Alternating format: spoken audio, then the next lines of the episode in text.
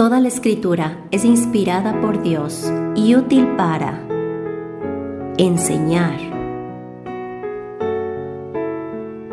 redarguir, corregir, instruir en justicia, a fin de que el hombre de Dios sea perfecto, enteramente preparado para toda buena obra. Bienvenidos a nuestro estudio bíblico.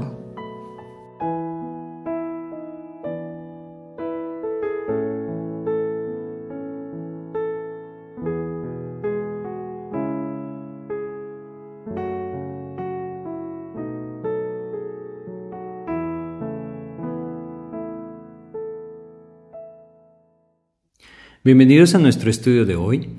Hoy estaremos compartiendo nuevamente en la epístola a los romanos y vamos a comenzar un nuevo capítulo en nuestro estudio de esta epístola, el capítulo 13. Un capítulo en el que, como veremos, Dios nos habla acerca de la responsabilidad del creyente dentro de la sociedad en la que vive y las relaciones que pues debe tener también con aquellos que están a su alrededor. Pero para comenzar nuestro estudio vamos a pedirle a Dios que nos guíe a través de una oración. Padre, te queremos agradecer esta oportunidad que nos das nuevamente, Señor, de meditar en tu palabra. Y queremos rogarte que seas tú quien nos abre el entendimiento, Padre, y nos permite apropiar este mensaje conforme a tu voluntad. Guíanos, Padre, te pedimos en el nombre de Jesús. Amén. Pues estamos entonces, como les decía, en el capítulo 13 de la epístola a los romanos, y vamos a dividir nuestro estudio del capítulo 13 en dos partes. La primera parte que hoy vamos a, ver, vamos a ver desde el versículo 1 hasta el versículo 7. Y en esta primera parte, estos primeros siete versículos, vamos a ver cómo Dios nos llama a cada uno de nosotros a tener una relación correcta con el gobierno terrenal. El gobierno que nosotros eh, tenemos establecido en nuestra nación, en nuestra ciudad, de cierta forma, aquello que Dios permite que esté a la cabeza en el lugar donde nosotros vivimos. Y la segunda parte que vamos a ver en nuestro estudio de Romanos 13, en nuestro próximo estudio, pues tiene que ver con las relaciones que nosotros tenemos con aquellos que están a nuestro alrededor. Pero primero vamos a ver esta porción de los primeros siete versículos que nos habla acerca del creyente y el gobierno terrenal. Definitivamente que es, un tema de controversia, podríamos pensar. ¿Qué es lo que Dios nos dice acerca de cómo el creyente debe relacionarse con las personas que están gobernando la nación o la ciudad, el lugar en el que vive. ¿Y, ¿Y qué nos dice Dios acerca del testimonio en cuanto a esto? ¿Cuál es su voluntad? No olvidemos que toda esta parte de Romanos es sumamente práctica y como lo hemos estado viendo, Dios nos habla acerca de la vida del creyente, cómo debe ser la vida del creyente, y todo empieza nuevamente en esos versículos centrales de Romanos 12, 1 y 2, que nos hablan acerca de consagración, nos hablan acerca de entrega, entrega nuestra vida a Cristo, y una mente renovada, un entendimiento renovado a través de la intimidad con el Señor, que nos lleva también a una vida transformada. Sin duda que esa es la voluntad de Dios también en nuestra relación con el gobierno que está en el lugar en donde nosotros sea que, eh, que vivimos, ¿no? Bueno, pues vamos a empezar viendo el versículo 1 que nos dice, Romanos 13.1, sométase toda persona a las autoridades superiores porque no hay autoridad sino de parte de Dios, y las que hay por Dios han sido establecidas. Definitivamente, como les decía al principio, este es un tema que puede levantar mucha controversia dentro del creyente, ¿no? Es decir, puede haber mucha contradicción en el pensamiento del creyente, en su corazón, de decir, ¿cómo puedo yo someterme, cómo puedo yo sujetarme a un gobierno que yo sé que está establecido a través de muchas cosas que el enemigo ha promovido. No podemos dejar de reconocer que Dios mismo nos enseña que el mundo entero está bajo el maligno. Pero eso no quiere decir que Dios no tenga control. Y es ahí en donde nosotros debemos reconocer ciertas cosas también. Lo primero que nosotros debemos ver es que nuestra postura delante del gobierno es de sometimiento. Ahora, esto no quiere decir que nosotros debamos obedecer cuando se nos guía contrario a Cristo, contrario a su palabra. Como lo vamos a ver, Dios nos dirige sobre todo a una vida íntegra que respeta y obedece las regulaciones y leyes que existen en el lugar en el que el creyente habita. Pero primero vamos a, Génesis capítulo 9 y veamos esto desde ese momento en el que Dios establece el gobierno humano. No podemos eh, olvidar que a lo largo del libro de Génesis nosotros tenemos ese avance de la humanidad después de la creación. Y en el capítulo 6 de Génesis nosotros tenemos el diluvio, como el Señor dice que el corazón del hombre pensaba solamente en el mal y entonces Dios trae el juicio, el juicio del diluvio. Después que Dios eh, guarda la vida de Noé, de su familia, ellos salen del arca y entonces Dios establece esto. Génesis 9, versículo 6 dice, el que derramare sangre de hombre, por el hombre su sangre será derramada, porque imagen de Dios es hecho el hombre. Es un versículo sumamente importante. El que derramare sangre está hablando del malhechor, de hombre, está hablando de una víctima. Dice, por el hombre su sangre será derramada. Está hablando de aquel que regula este tipo de comportamiento, aquel que infringe un castigo. No viene directamente de Dios, tiene la autoridad de Dios. Génesis 9.6 nos lo está diciendo. Y a través de esa autoridad dada por Dios a un gobierno humano, se aplica entonces la ley o la norma que debe regir la sociedad. Por eso debemos entender, el gobierno humano es un principio establecido por Dios. Ahora, por supuesto que a lo largo de la historia de la humanidad han habido cambios, diferentes tipos de gobiernos, diferentes ideologías, podríamos decir, diferentes teorías acerca de cómo debe funcionar el gobierno humano. Bueno, el creyente tiene base clara en la palabra de Dios para comprender cuál es la voluntad de Dios en cuanto a esto. Simplemente estamos viendo que el gobierno es algo que Dios ha establecido. El hombre no es llamado por Dios a vivir en libertinaje, no es llamado por Dios a vivir en rebeldía, es llamado por Dios a vivir en orden y eso requiere regulaciones y estas están dadas a través de aquellos que están gobernando. Bueno, vamos también a Mateo 22 porque tenemos muchos ejemplos en la Biblia, estaremos viendo varios y vamos a comenzar con este. Mateo capítulo 22, un pasaje muy conocido acerca de nuestro Señor Jesucristo. No olvidemos que cuando nuestro Señor Jesucristo vino a este mundo, Él vino y se sometió de cierta forma a las normas y leyes establecidas en el sistema de gobierno que existía. Él fue condenado y crucificado precisamente por aquellos que estaban a la cabeza. Qué tremendo que es esto, ¿no? Pero no vemos al Señor levantando una revolución o creando rebeldía en el corazón de los hombres hacia aquellos que están a la cabeza. le vemos al Señor alentando a los creyentes a refugiarse en el Señor y a dar a Dios lo que realmente pertenece a Dios. Todo pertenece a Dios. Pero leamos el ejemplo. Mateo 22, Mateo 22, versículos 15 hasta el 22. Vamos a leer todo el pasaje. Entonces se fueron los fariseos y consultaron cómo sorprenderle en alguna palabra.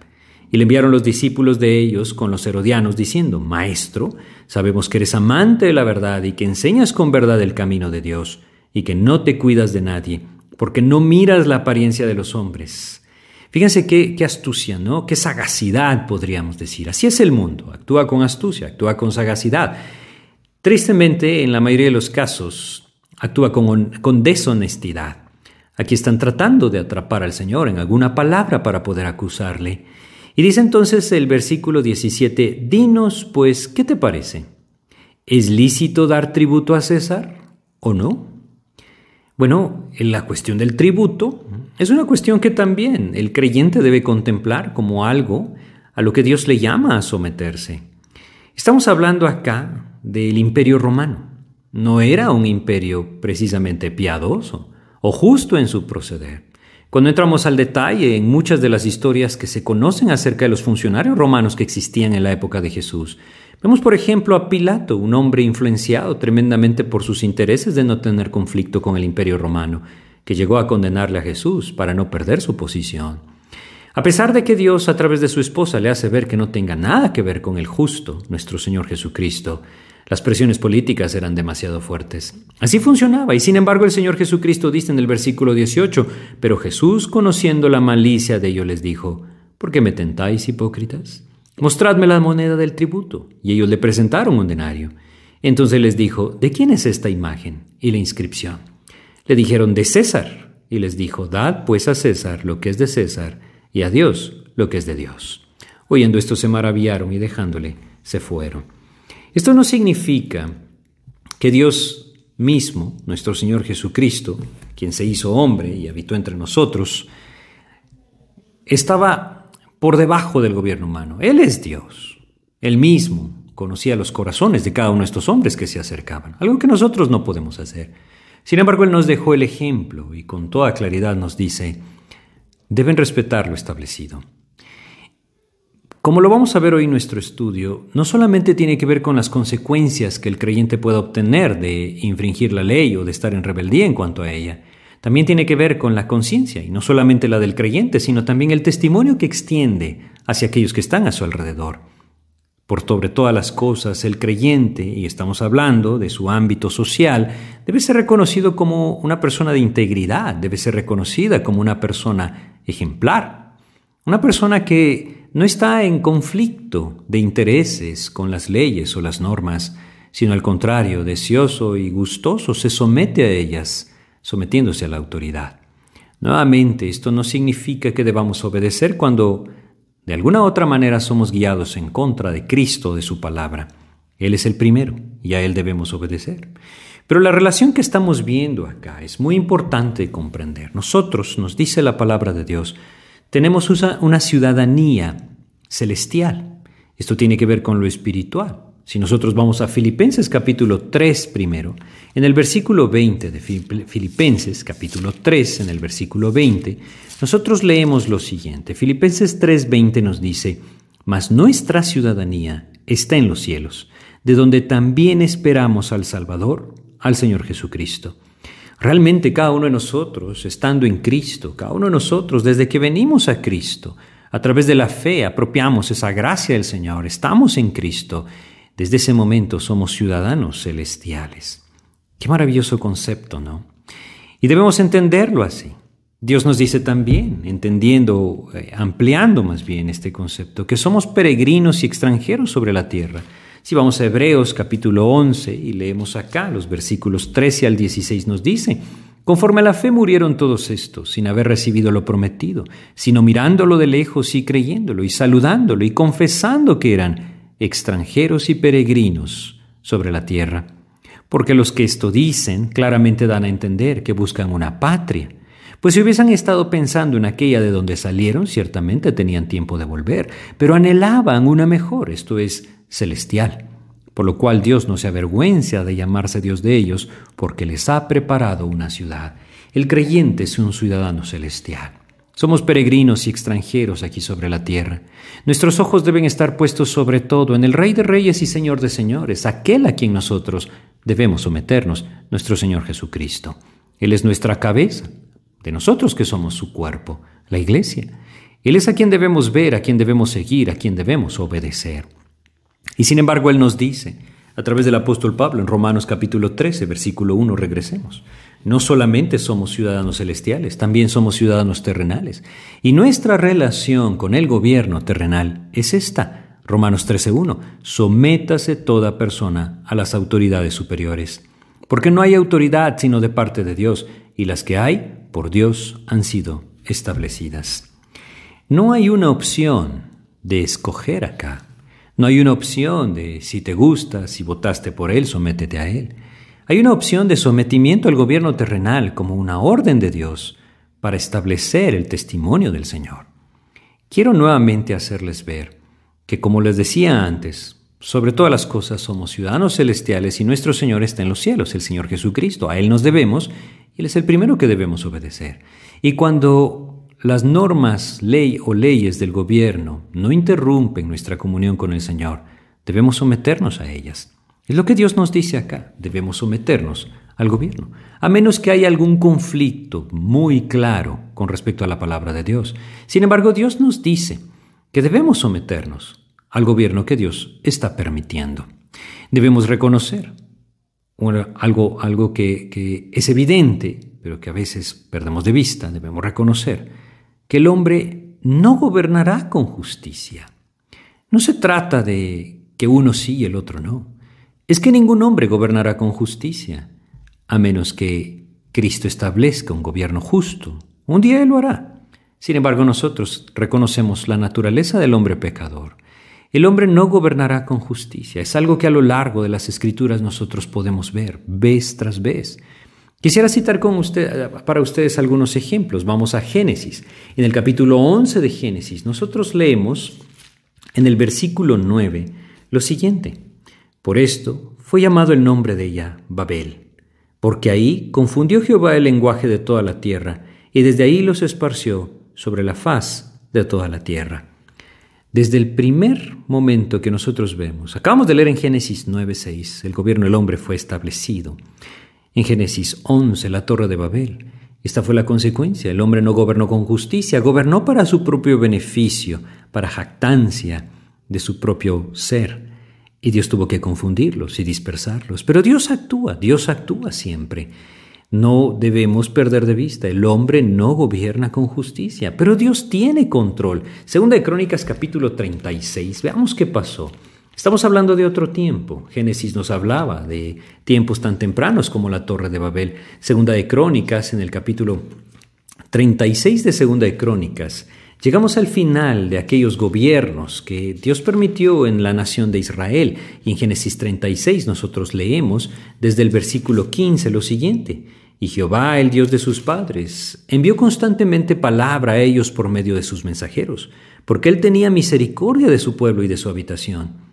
Mas ellos hacían escarnio de los mensajeros de Dios y menospreciaban sus palabras, burlándose de sus profetas, hasta que subió la ira de Jehová contra su pueblo, y no hubo ya remedio. Y entonces ese gobierno que había Dios permitido en esa nación llegó a su fin, y entonces dicen los versículos 20 y 21, los que escaparon de la espada fueron llevados cautivos a Babilonia, y fueron siervos de él y de sus hijos hasta que vino el reino de los persas, para que se cumpliese la palabra de Jehová por boca de Jeremías, hasta que la tierra hubo gozado de reposo. Porque todo el tiempo de su asolamiento reposó, hasta que los setenta años fueron cumplidos.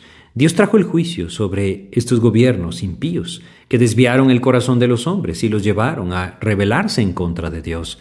Dios tenía control y Dios lo sigue teniendo. Pero podemos ver a lo largo de la historia entonces y reflejado en las escrituras que el hombre siempre ha gobernado impíamente. Lucas capítulo 21 en el versículo 24, Lucas 21, 24, se nos dice aquello que el Señor Jesucristo anunció debido a la desviación que estos gobernantes judíos trajeron a la nación, y caerán a filo de espada y serán llevados cautivos a todas las naciones y Jerusalén será hollada por los gentiles hasta que los tiempos de los gentiles se cumplan. Y cuando esos tiempos de los gentiles se cumplan, entonces sucederá algo maravilloso. Cristo gobernará con justicia.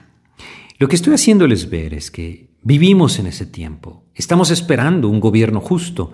Ese gobierno justo vendrá única y exclusivamente del Mesías. Isaías capítulo 9 en el versículo 7 Vemos claramente que Él es el que establecerá ese gobierno justo. En Isaías capítulo 9, en el versículo 7 leemos acerca de ese momento en el que el Señor Jesucristo regresará y reinará. Nos dice esto el profeta Isaías, capítulo 9, versículo 7, lo dilatado de su imperio y la paz no tendrán límite sobre el trono de David y sobre su reino, disponiéndolo y confirmándolo en juicio y en justicia desde ahora y para siempre. Y termina diciendo, el celo de Jehová de los ejércitos hará esto. Un día veremos un gobierno justo, y en ese gobierno justo estará el Mesías, nuestro Señor Jesucristo.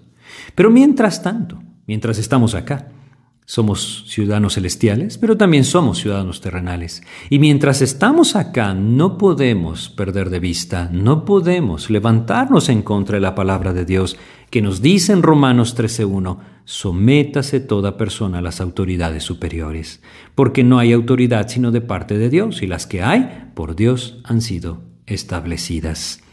¿Cuál es entonces nuestra posición? ¿Cuál debe ser entonces nuestra relación? Sujeción. Esa debe ser. Y creo que lo he dicho varias veces, a menos que se levante en contra la palabra de Dios.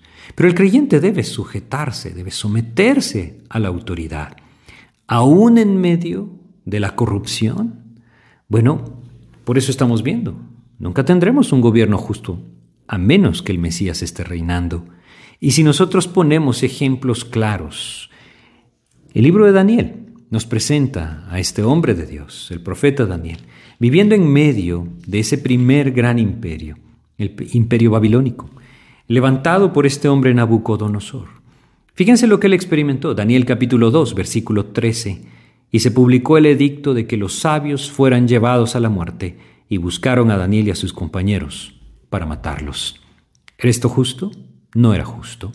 Se rebeló Daniel en contra de esto y a escondidas huyó por una ventana por la noche para que no lo atraparan. Levantó una revolución para derrocar a Nabucodonosor y promover que los judíos se levantaran en una revuelta. No lo hizo. ¿Qué fue lo que este hombre hizo? Este hombre dobló sus rodillas y clamó a su Señor. Y Dios lo libró. Soberanamente Dios actuó. Un poco más adelante en el libro de Daniel, capítulo 3, versículo 20, nos habla no solamente de Daniel, nos habla de aquellos tres jóvenes. Daniel capítulo 3, versículo 20 nos dice, y mandó a hombres muy vigorosos que tenía en su ejército, que atasen a Sadrach, Mesach y Abednego para echarlos en el horno de fuego ardiendo. Hay consecuencias de someternos a Dios antes que a los hombres.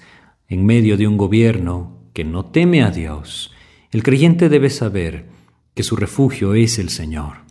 Pero estos hombres, al igual que lo vemos con Daniel, estuvieron dispuestos a llevar la consecuencia de su firmeza en su fe en el Señor. Pero esto no significa, esto no significa que buscaron cambiar el gobierno, significa que buscaron refugiarse en el Señor. La autoridad que Dios ha puesto, Él la ha puesto y si Él la quiere quitar, Él la quitará. Nuestro llamado es someternos a Dios, someternos a la autoridad y clamar a nuestro Señor. Pablo nos dice en Hechos capítulo 16, o más bien acerca de la vida del apóstol Pablo, Hechos capítulo 16, versículos 23 y 24, nosotros vemos que este hombre también experimentó un gobierno corrupto.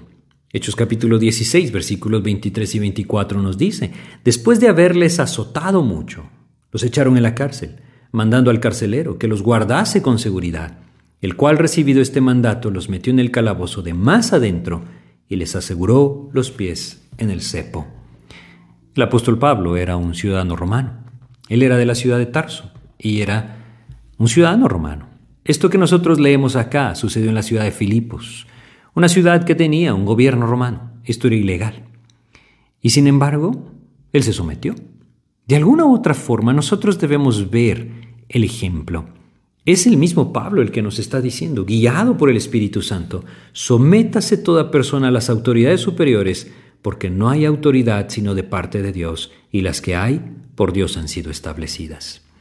Y entonces podemos escuchar muchos argumentos dentro de nuestro propio corazón diciendo, pero es que, pero esto otro, pero aquello, y Dios nos dice, sométanse. ¿Por qué? Versículo 2 de Romanos 13, de modo que quien se opone a la autoridad, a lo establecido por Dios, resiste. Y quiero hacer énfasis en esto. Sobre todo lo que estamos viendo acá, es que como creyentes debemos respetar las leyes, debemos respetar las normas, debemos respetar aquello establecido en el lugar en el que nosotros vivimos, siempre y cuando esto no nos prive de nuestra comunión con el Señor. Y aun cuando esto nos priva de la comunión con el Señor, nuestro llamado no es a levantarnos para cambiar el gobierno que tenemos, es refugiarnos en el Señor y saber que Él es el soberano, el que tiene control por completo. Pablo está diciendo esto cuando aquellos que gobernaban en el imperio romano eran impíos. En el tiempo del apóstol Pablo, quien gobernaba en Roma era Nerón. Aquel hombre que definitivamente podría ser catalogado el peor de los gobernantes que tuvo este imperio. Un hombre que estuvo dispuesto a abrir el vientre de su madre para poder ver el interior del vientre donde él salió. ¿Es esto acaso algo cuerdo? No lo es. Un hombre que estuvo dispuesto a quemar la ciudad de Roma para luego culpar a sus enemigos y poderlos perseguir. ¿Qué acaso no es esto corrupción? Por supuesto que lo es. Y Pablo dice, sométase toda persona a las autoridades superiores.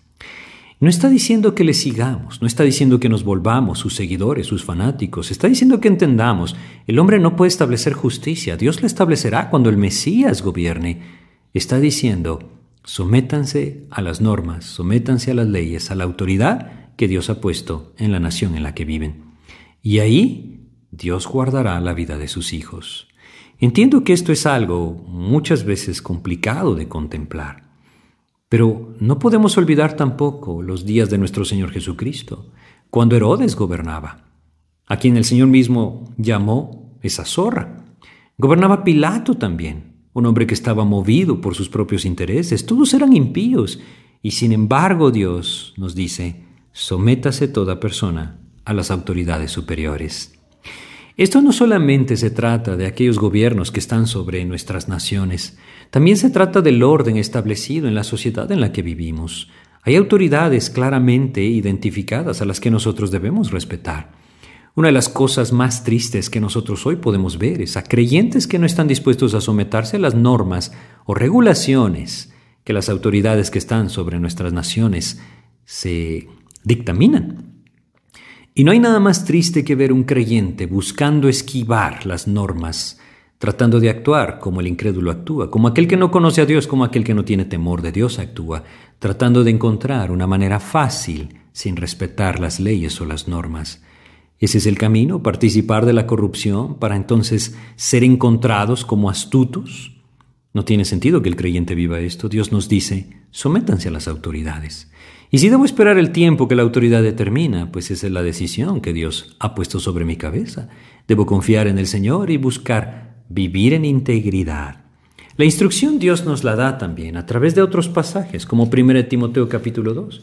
Si vamos a 1 Timoteo en el capítulo 2, versículo 1 y 2 nos dice, exhorto ante todo a que se hagan rogativas, oraciones, peticiones y acciones de gracias por todos los hombres por los reyes y por todos los que están en eminencia, para que vivamos quieta y reposadamente en toda piedad y honestidad, porque esto es bueno y agradable delante de Dios, nuestro Salvador. El anhelo de Dios es que nosotros aprendamos una dependencia completa de nuestro Señor, que no, no pensemos que somos nosotros los encargados de regular aquellas cosas que solamente el Señor puede controlar. Por supuesto que hay principios claros en la palabra de Dios que llevan al creyente a contemplar cuál es el, el camino que el Señor anhela para nuestras naciones. Sin embargo, debemos reconocer que el que tiene control y el que es soberano es nuestro Señor. Si nosotros vamos a Hechos capítulo 12 en el versículo 5, un ejemplo que hemos leído algunas veces en nuestros estudios últimamente, Hechos capítulo 12 en el versículo 5 encontramos al apóstol Pedro, habiendo sido tomado prisionero por Herodes, dispuesto a quitarle la cabeza para complacer a los fariseos y a los saduceos. Y dice Hechos 12:5, así que Pedro estaba custodiado en la cárcel, pero la iglesia hacía sin cesar oración a Dios por él. En ciertas circunstancias, el creyente va a experimentar situaciones en las que de nada sirve tomar una espada en su mano, porque simplemente no puede vencer. Debe someterse a Dios y al someterse a Dios y clamar al Señor en oración, Dios entonces obrará. Hay un ejemplo que también quiero compartir con ustedes. Es el ejemplo de Isaías, el mismo profeta Isaías, en Isaías capítulo 6. Lo que está sucediendo en Isaías capítulo 6 es que aquel rey Usías ha muerto. Y habiendo muerto este rey, hay un peligro, el peligro de que Judá también sea capturado. Y en medio de todo aquello que estaba viviéndose, ese desorden político, podríamos decir, de la nación de Judá en ese tiempo, Dios le muestra esto a Isaías, capítulo 6, versículo 1. En el año que murió el rey Usías, vi yo al Señor sentado sobre un tromo alto y sublime, y sus faldas llenaban el templo. Y la visión continúa, ustedes pueden leerla. La idea es entender, en medio de esa necesidad política, podríamos decir, o de ese desorden político. Isaías va delante del Señor y Dios le muestra quién está sentado en el trono. Es algo que nosotros también debemos contemplar y nunca lo debemos olvidar.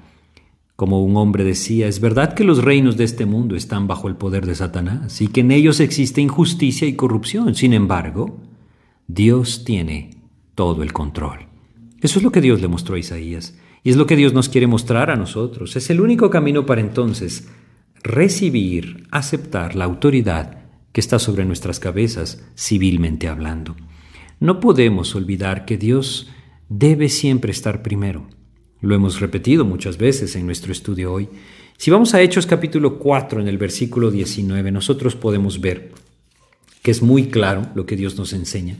Hechos capítulo 4 en el versículo 19 nos dice, mas Pedro y Juan respondieron diciéndoles, juzgad si es justo delante de Dios obedecer a vosotros antes que a Dios. Definitivamente que no. El creyente debe someterse a Dios para entonces someterse a las normas y leyes que se han puesto sobre su vida terrenal, es decir, sobre el gobierno o por el gobierno civil. Si nosotros regresamos a Romanos 13 y leemos el versículo 2, nos dice, nos dice acá, de modo que quien se opone a la autoridad, a lo establecido por Dios, resiste. Oponerse significa rebelarse, resistir, levantarse. Creo que el principio es muy sencillo acá. No hay lugar para revoluciones en la vida del creyente. Hay lugar para oración en la vida del creyente. Son dos caminos completamente distintos. Dios no nos llama a resistirnos. Resistirse es resistirse a lo establecido por Dios, nos dice acá. Y como les decía antes, definitivamente que el anhelo de Dios es que el testimonio del creyente sea firme, que el creyente sea conocido como un hombre de integridad, como un ciudadano ejemplar. Si nos resistimos a cumplir las leyes o normas sociales, Dios nos dice en este versículo 2 de Romanos 13, la segunda parte, dice, y los que resisten acarrean condenación para sí mismos. La condenación es una palabra, crimen griego, que significa castigo o condena judicial. Habla de la consecuencia de desobedecer una ley, una ley terrenal. Esta puede ser una multa, puede ser ir a la cárcel, puede ser algo similar a esto. Pero no solamente se trata de eso, se trata del testimonio que Dios está forjando en la vida de sus hijos. Dios anhela que nosotros seamos íntegros, se los vuelvo a repetir, que no juguemos con las normas, que no juguemos con las leyes, que no caigamos en el juego que el mundo cae, que el incrédulo cae, en el que de la forma que puede saca ventaja del prójimo, saca ventaja del que está a su lado, juega con las leyes, juega con las normas o simplemente justifica su propia falta de integridad, echándole la culpa al gobierno. Debemos entender que hay cosas que cuando nosotros queremos hacerlas de forma íntegra, de forma recta, quizá serán mucho más complicadas si no lo, que si no lo hiciéramos de forma íntegra. ¿Es esto una justificación para entonces echar a un lado todo el principio de la palabra de Dios y decir, no pasa nada? No es así. Dios nos llama a una vida de integridad. El Hijo de Dios debe ser íntegro. Romanos 13:3 nos dice, porque los magistrados no están para infundir temor al que hace el bien, sino al malo. ¿Quieres pues no temer la autoridad? Haz lo bueno y tendrás alabanza de ella. Yo quiero hacerles ver algo sumamente importante. En todo lo que nosotros vivimos aquí en la tierra, tenemos un Señor que está en el cielo. Y hay una batalla espiritual definitivamente alrededor de la vida de cada persona. El enemigo es sumamente astuto y cuando nosotros fallamos en vivir en integridad con respecto al gobierno terrenal, las normas, regulaciones, leyes terrenales, Satanás lo utilizará para echar a tierra nuestro testimonio y pisotear el nombre del Señor. Por eso es tan importante que el creyente se someta a Dios y se someta a las leyes de su nación. Creo que está de más repetirlo siempre y cuando éstas no le lleven en contra de Cristo y su palabra. Pero Dios nos llama a una vida de integridad. Y quiero volver al ejemplo de la vida de Daniel, Daniel capítulo 6. En el versículo 4 del libro de Daniel, Daniel capítulo 6, versículo 4, nosotros encontramos lo siguiente.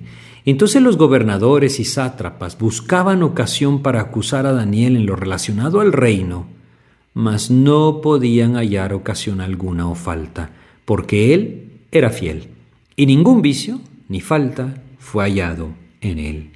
Imagínense ustedes que hubiera un grupo de personas, un grupo de, de gobernantes, dice acá, de sátrapas, aquellos que tenían autoridad, buscando alrededor de nuestras vidas, en todos nuestros asuntos, nuestro trabajo secular, nuestros asuntos legales, todo lo que tiene que ver con el gobierno civil alrededor de nuestras vidas, escudriñando, profundizando, levantando todos los archivos que encuentre para encontrar una falta en nuestras vidas.